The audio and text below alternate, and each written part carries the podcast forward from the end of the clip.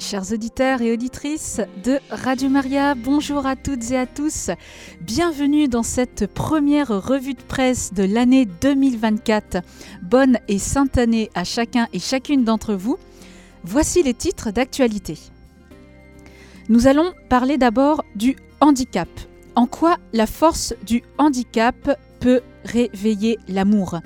Je vous lirai donc le témoignage de Laurent Landette, qui est lui-même père de deux enfants touchés par le handicap mental et physique. Donc son témoignage est paru dans le magazine Ombre et Lumière numéro 256. Nous irons ensuite faire un tour sur la planète des adolescents, à savoir comprendre les racines de la crise d'adolescence et les clés pour les guider vers l'âge adulte, je vous lirai les conseils du pédiatre Aldo Naouri qu'il a donné à l'invisible numéro 14. En portrait aujourd'hui, nous allons entendre le témoignage, ou du moins je vais vous le lire, d'Isabelle et Alain qui ont perdu leur fils François à l'âge de 20 ans d'un cancer des os. Ils témoignent de la présence de Dieu dans les souffrances les plus dures le témoignage est dans le magazine Chemin d'éternité. En culture chrétienne, deux livres qui paraîtront aux éditions Artege. Le premier, Affronter les coups du sort de Pierre Delbé et le second, L'Eucharistie, renouveler notre ferveur à la messe du Père Joël Guibert. Nous commençons cette revue de presse avec la force du handicap qui peut réveiller l'amour. Voici ce que nous dit Laurent Landette, père de deux enfants touchés par le handicap mental et physique. Vous avez connu la souffrance du handicap de vos deux aînés. Comment se relever face à cette violence? Quelques jours après avoir appris que nos deux aînés étaient touchés par une ataxie, un handicap mental et physique, nous avons découvert que nous attendions notre troisième enfant. Une autre angoisse s'est ajoutée à la violence que l'on vivait. On s'était dit que nous n'aurions plus d'enfants. Ce sont précisément deux choses qui nous sont sorties du trou. Le soutien fraternel et la parole de Dieu. Alors que l'on se posait les questions pourquoi, pourquoi nous? Tout de suite, une parole de l'Écriture nous a touchés avec mon épouse. Il ne faut pas dire pourquoi, mais tout doit être étudié en son temps, comme le dit l'Ecclésiaste. Nous avons alors dissocié le pourquoi en deux mots. Pour quoi? Et cela nous a propulsés dans une autre dimension. Dieu vient visiter son peuple, reconnaît celui qui souffre. C'est en ce sens seulement que la souffrance peut trouver la lumière. Alors comment avez-vous entrevu cette résurrection dans l'épreuve? Pour nous, la victoire a été l'accueil de la vie. Les médecins disaient que le risque était énorme pour nos futurs enfants. Nous avons ressenti un appel à faire confiance, passer par la parole de Dieu. Au cœur de la souffrance, notre vocation a été de donner à nouveau la vie, espérant contre toute espérance. Notre troisième enfant n'est pas né malade, ni les suivants. La victoire, ce n'est pas nous qui la remportons, c'est Dieu qui la remporte. Au travers des personnes handicapées, il y a un surcroît de vie. Elles-mêmes sont un signe de la victoire de la vie sur la mort. Le handicap n'exclut pas cette victoire finale, permanente de la vie sur ce qui est mort en nous. La maladie peut être un chemin sur lequel se dessine la grâce. C'est en ce sens que la souffrance du Christ révèle l'amour. La force du handicap, c'est de réveiller l'amour. Alors n'est-ce pas choquant de parler d'un Dieu qui se révèle dans la souffrance? De quel Dieu parle-t-on? D'un Dieu puissant qui règle les problèmes d'un coup de baguette magique? Ou d'un Dieu qui a pour seule nature de révéler l'amour? Révéler l'amour, c'est la nature même de Dieu.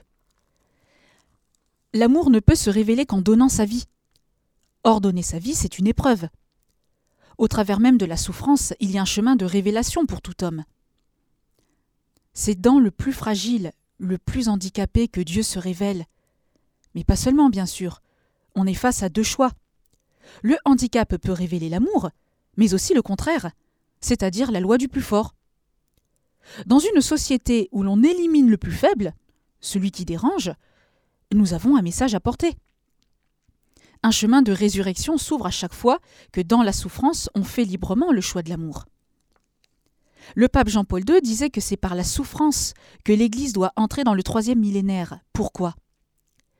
L'Église porte et défend la vie par un enchaînement de paroles qui impactent le monde. Mais aujourd'hui, il ne reste qu'un argument. C'est celui de la souffrance. Une dimension nous traverse tous, que nous soyons ou pas touchés par le handicap. C'est notre capacité à offrir ce qui manque aux souffrances du Christ par nos propres souffrances.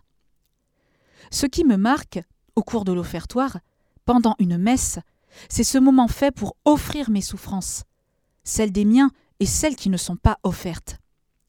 Cette dimension de puissance de la souffrance l'est dans le sens d'un acte d'amour, et non pas de dolorisme pervers. La souffrance fait tellement mal. Il n'y a qu'une chose à faire, c'est de l'offrir à Dieu. Lorsqu'on offre cette souffrance, on trouve la paix. La souffrance en soi n'a pas de sens. Mais nous avons la capacité de la faire visiter par l'amour, et de permettre à l'amour de gémir au cœur d'une tragédie. La voix de l'Église est-elle prophétique en ce sens? Dans une société du bien-être, de la performance et du confort, dire que la souffrance peut être visitée par l'amour et ainsi le décupler est un message puissant. Sans souffrance, la radicalité de l'amour ne pourrait se montrer. Sans souffrance, l'amour ne pourrait se révéler dans sa plénitude. Face à quelqu'un qui souffre, soit vous restez fermé, soit vous faites un acte d'amour. Les personnes handicapées révèlent Dieu dans leur capacité à se laisser aimer. Il faut nous laisser enseigner par elles.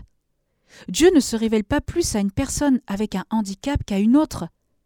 Mais c'est à travers les souffrances, et particulièrement les souffrances visibles des personnes handicapées, que nous sommes poussés à faire le bien. Et c'est là que Dieu se révèle. Ce n'est pas en soi que la souffrance est salvifique. La souffrance reste en soi un scandale. Dieu transforme ce scandale en espérance, au cœur de la faiblesse, grâce à notre capacité à tressaillir. Ce sont les mots du pape François prononcés à Marseille en septembre dernier. Sommes-nous encore capables de tressaillir? Nous avons toujours tendance à nous blinder. Avons-nous cette capacité à nous laisser retourner les entrailles par l'autre?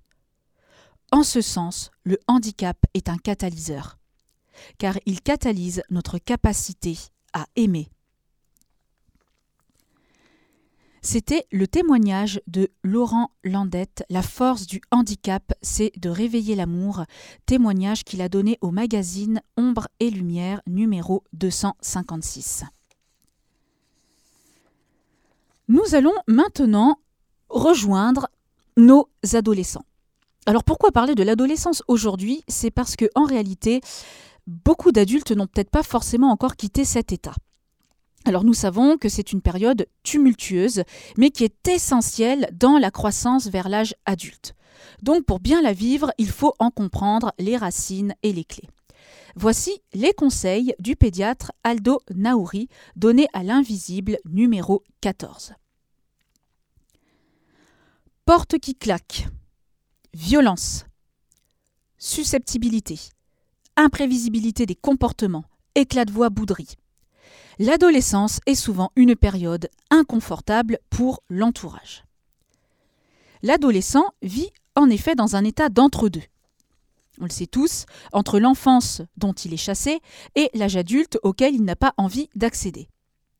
Il se déclare incompris et récuse la compétence ou les positions des adultes parce qu'il prétend savoir tout sur tout et avoir droit à tout. Au point que ses parents ne le comprennent ni ne savent comment le prendre. Pourtant, il est bien leur ancien enfant. Or, c'est dans l'enfance que se trouvent les racines, les bases et les clés de l'adolescence. Ce qui n'a pas été réglé dans la petite enfance revient en force à cet âge-là et demande à être définitivement résolu. En effet, le processus d'éducation est achevé à trois ans et se parachève les trois années suivantes. Les choses restent ensuite en sommeil et rejaillissent à l'adolescence. Si cette période est parfois si violente, c'est qu'elle produit l'effet de l'huile jetée sur le feu des lacunes de l'enfance. Les adolescents sans problème que j'ai rencontrés ont bénéficié dans leur petite enfance d'une éducation de qualité, alors que le plus grand nombre, qui erre à la recherche d'une solution à son état, a été mal, sinon pas éduqué. Cette éducation doit apprendre très tôt à l'enfant à maîtriser la violence des pulsions naturelles qui l'assaillent, à gérer du mieux possible l'angoisse de la mort qui le saisit vers la fin de la première année, et à renoncer à l'exercice de la toute-puissance qu'il croit devoir opposer à celle qu'il attribue à sa mère. Mais cette éducation ne peut se mettre en place que lorsque sont respectées la différence générationnelle. L'enfant étant mis à sa place et non pas au sommet de la pyramide familiale, ainsi que la différence sexuelle, les places et les fonctions de la mère et du père. Ce processus d'éducation repose essentiellement sur la frustration. Il s'agit de faire admettre à l'enfant que dans la vie, on ne peut pas tout avoir, au lieu de le laisser croire qu'il a droit à tout. Cette frustration se met en place par le père. Il est le tiers séparateur. C'est lui qui brise en effet la connivence fusionnelle du duo mère-enfant. La frustration, mise en place par l'initiative égoïste du père, va permettre à l'enfant de repérer sa place dans l'espace et dans le temps, ce qui va très progressivement l'accoutumer à son sort de mortel. En acceptant de se priver de la satisfaction immédiate de ses besoins en les fantasmant, l'enfant peut accepter la réalité du monde. Il sait qu'il n'en est pas le centre, il s'habitue à la hiérarchie, aux limites à respecter, ce qui le rassure et lui fait comprendre qu'il a sa place à conquérir. Cela développe son sens de l'effort. Si ce processus éducatif est bien mis en place, cela le rassure et l'aide à se construire. Il devient donc un adolescent serein. Au contraire, celui de la toute-puissance infantile, dont cette toute-puissance n'a pas été jugulée, risque de vivre à l'adolescence et encore plus à l'âge adulte dans l'angoisse, l'individualisme et l'obsession. Or, depuis quatre décennies, on est dans le contraire d'un processus éducatif. Les parents vivent dans le mythe du parent parfait. Ils ont peur que leur enfant ne les aime pas. Ils compensent leur manque de disponibilité et font tout pour qu'il n'ait rien à leur reprocher. Au point qu'ils installent une relation horizontale et démocratique parent-enfant au lieu de l'indispensable relation transgénérationnelle et verticale. Ils font de l'enfant le centre du monde. Ne lui mettent pas de limites et acceptent tout. L'enfant développe alors un sentiment de toute puissance auquel il ne renoncera plus et qui, dans la mesure où il le sait illusoire, va développer en lui une grande angoisse. Éduquer ainsi ses enfants revient selon moi à de la maltraitance. En effet, j'en constate les dégâts violence, sens de l'effort perdu entraînant de graves retards. Ce que confirme la multiplication des disciplines de rattrapage, l'orthophonie, la psychomotricité. Par ailleurs, cela retarde l'accès de l'adolescent à l'autonomie. Au début du XXe siècle, après une enfance longue, on était adolescent vers 16-17 ans pour les filles et 17-19 ans pour les garçons. Avec les changements des conditions de vie, la maturité sexuelle, on le voit, est de plus en plus précoce. Aujourd'hui, les filles entrent dans l'adolescence vers 10-11 ans et les garçons vers 12-13 ans. Mais l'âge de la maturation sociale a parfois reculé à 30 ans, ce qui amène le marché à donner aux adolescents la satisfaction immédiate de ce qui était jadis un but à poursuivre. Plus question de faire patienter un adolescent pour se marier la sexualité est considérée comme devant être accessible tout de suite. Il est devenu inutile de faire l'effort de tendre vers l'âge adulte. La société de consommation dit à ses ados qu'ils ont droit à tout, tout de suite. Le marketing a bien compris en effet le fonctionnement de la planète qu'il constitue. La fragilité de ces jeunes en fait des proies faciles. Ils représentent aujourd'hui un marché très juteux. Des pans de l'économie sont entièrement tournés vers eux les flattent, les captivent. Ben, on le voit avec la mode, les portables, les consoles de jeux, les ordinateurs, et les entraîne ainsi dans l'illusion d'une autonomie irresponsable. Et comme le monde des adultes et sa violence leur fait peur, mieux vaut pour eux rester dans l'entre-deux confortable de l'adolescence. C'est l'adolescence. Alors, les sept clés pour éduquer un ado et quelques conseils avec pour l'aider à grandir. Alors, la première clé, c'est de ne pas avoir peur des adolescents. Le passage à l'âge adulte signifie l'acceptation de la mort comme fin de la vie. Cela provoque inconsciemment une très grande peur chez les ados, au point qu'ils font peur à leurs parents. La peur des parents, majorant la leur, induit un cercle vicieux qu'il faut briser.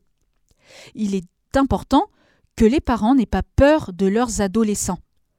Ça permettra à ces derniers d'accepter leur finitude et de devenir adultes. Donc la première clé, ne pas avoir peur des adolescents. La deuxième, en tant que parent, affirmez-vous. Les adolescents ont besoin d'avoir la bride sur le cou et non pas d'être débridés. Il ne faut pas avoir peur de s'affirmer face à eux. Même s'ils ne le disent pas, ils sont contents d'avoir des limites claires qui les rassurent malgré leurs protestations. Celui qui n'a pas eu de limites les cherche de plus en plus loin, jusqu'à ce qu'il entre en collision avec quelque chose qu'il voudra vaincre l'alcool, la drogue, tout autre danger. Il pense qu'il va être plus fort et risque d'entrer dans un processus addictif qui est lié au non-apprentissage de la frustration. Donc la deuxième clé, affirmez-vous. La troisième, mettre en place des rites. Inventer des rites de passage. Autrefois, les rites de la société des adultes disaient aux ados Nous allons t'accueillir et t'aider. Mais ces rites initiatiques ont disparu à cause du marketing, en créant une grande confusion entre les âges. On a créé une, une nouvelle économie qui remplace les rites. Les jeunes vont donc combattre leur angoisse de l'entrée dans l'âge adulte par le phénomène de groupe et tout ce qui lui donne vie. Le portable, par exemple, qui permet de rester en permanence en contact avec son groupe, les chats, la mode. Donc la troisième clé, mettre en place des rites. La quatrième, ne doutez pas de leur amour. Dans le conflit avec les adolescents, la principale crainte des parents est de ne plus être aimés. C'est ce qui les amène à céder. Et les ados sont très forts pour toucher là où ça fait mal. Mais il faut tenir bon. Ne pas céder, dire que c'est comme ça. Dans le conflit, laissez-le dire, laissez-le vider son sac, allez au bout de ce qu'il a à dire, ne répondez pas. Ne cherchez pas à vous en faire aimer, il y est condamné. Donc ne doutez pas de leur amour, en quatrième clé. La cinquième, trouvez des exutoires à sa violence. Poussez vos ados à faire des activités physiques, du théâtre, de la musique pour leur permettre de dépenser leur énergie et leur violence inutile. L'éducation doit leur permettre de les utiliser à des fins constructives. Donc cinquième clé, trouver des exutoires à sa violence. Sixième clé, Père, jouez votre rôle. Les garçons adolescents tendent la main à leur père, bien souvent sans succès. Ils sont condamnés à une solitude que trompe mal l'adhésion à un groupe et à son idéologie. Si la mère est l'auteur de la naissance de l'enfant, c'est le père qui met au monde l'adolescent. Donc la sixième clé, Père, jouez votre rôle.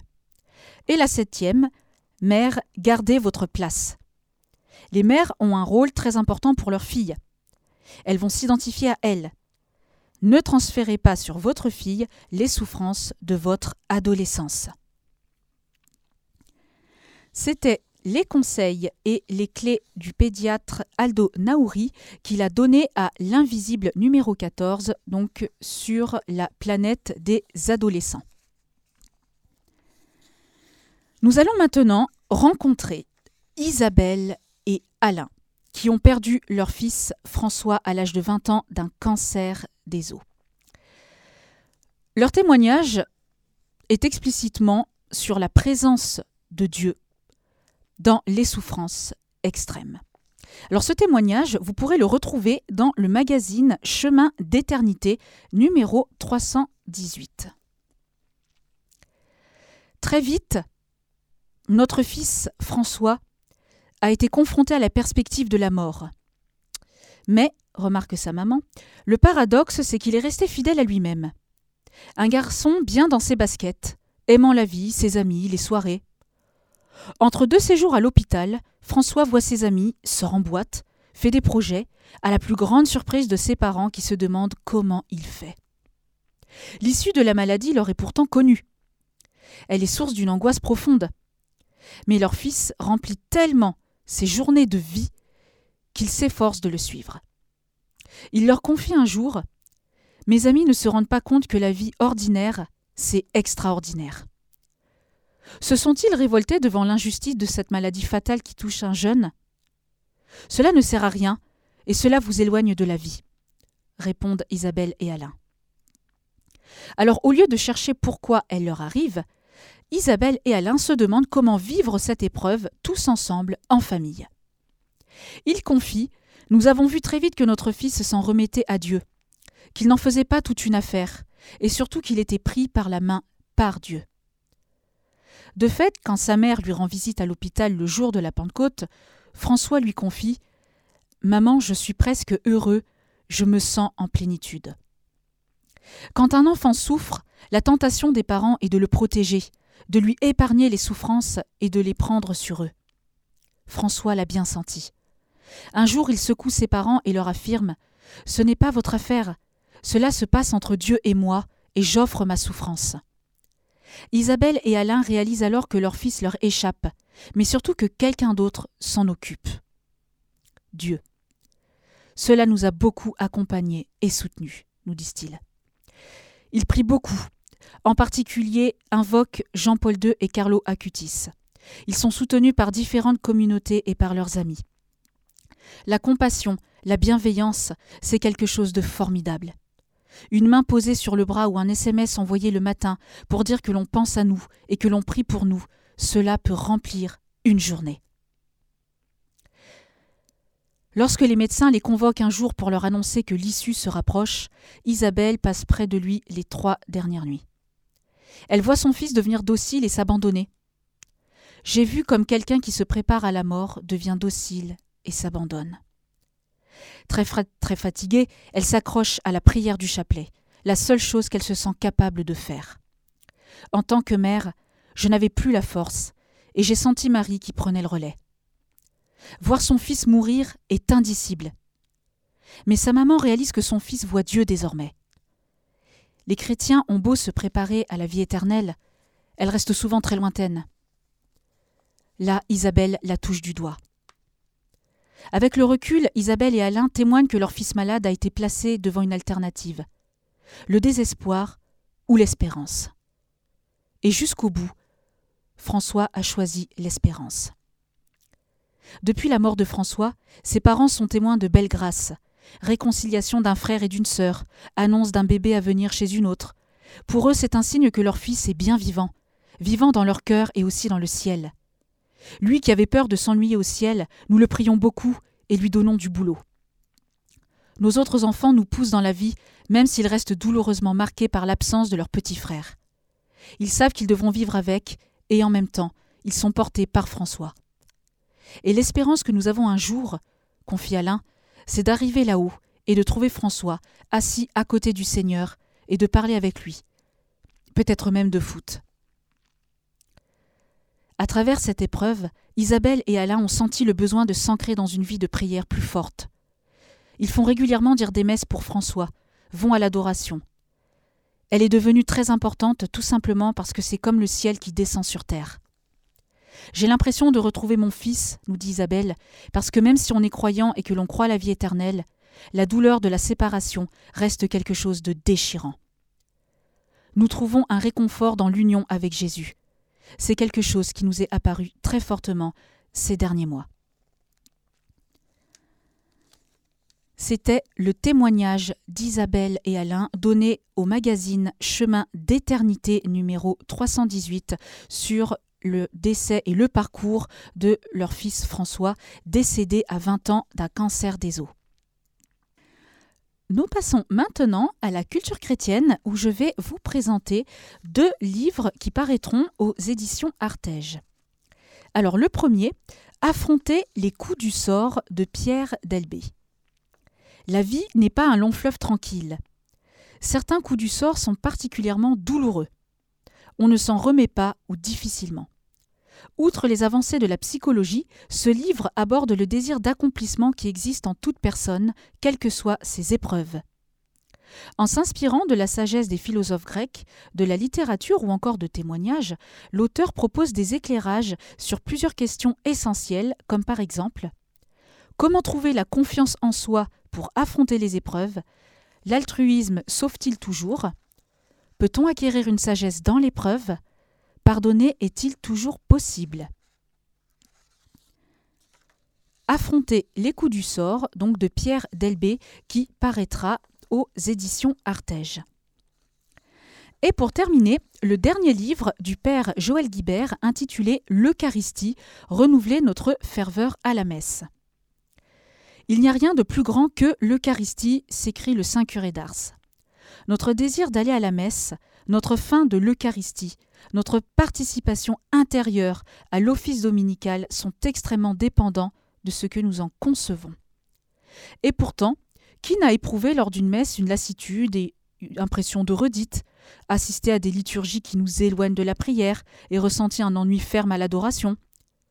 Il suffit parfois d'une rencontre avec un prêtre ou d'un enseignement sur le sens profond de l'Eucharistie pour que ces mêmes personnes se découvrent soudainement transportées dans un tout autre univers. La messe leur apparaît alors pour ce qu'elle est réellement. Le sacrifice de la croix, vécu par le Christ il y a 2000 ans, est rendu présent sur l'autel. L'objectif de ce livre est de nous permettre de raviver notre amour de l'Eucharistie et de comprendre ce qui se joue à chaque messe, pour faire grandir en nos âmes l'action efficace de l'amour de Dieu. Chaque page de cet ouvrage n'a d'autre ambition que de répondre à cette demande et proposer des pistes concrètes pour y parvenir l'Eucharistie, renouveler notre ferveur à la messe du Père Joël Guibert qui paraîtra aux éditions Artege. Nous passons maintenant à la conclusion de cette revue de presse. Il est temps de conclure cette revue de presse du 9 janvier 2024 avec les titres dont je vous ai parlé, à savoir La force du handicap, c'est de réveiller l'amour, témoignage de Laurent Landette qui a, qui a donné au magazine Ombre et Lumière numéro 256.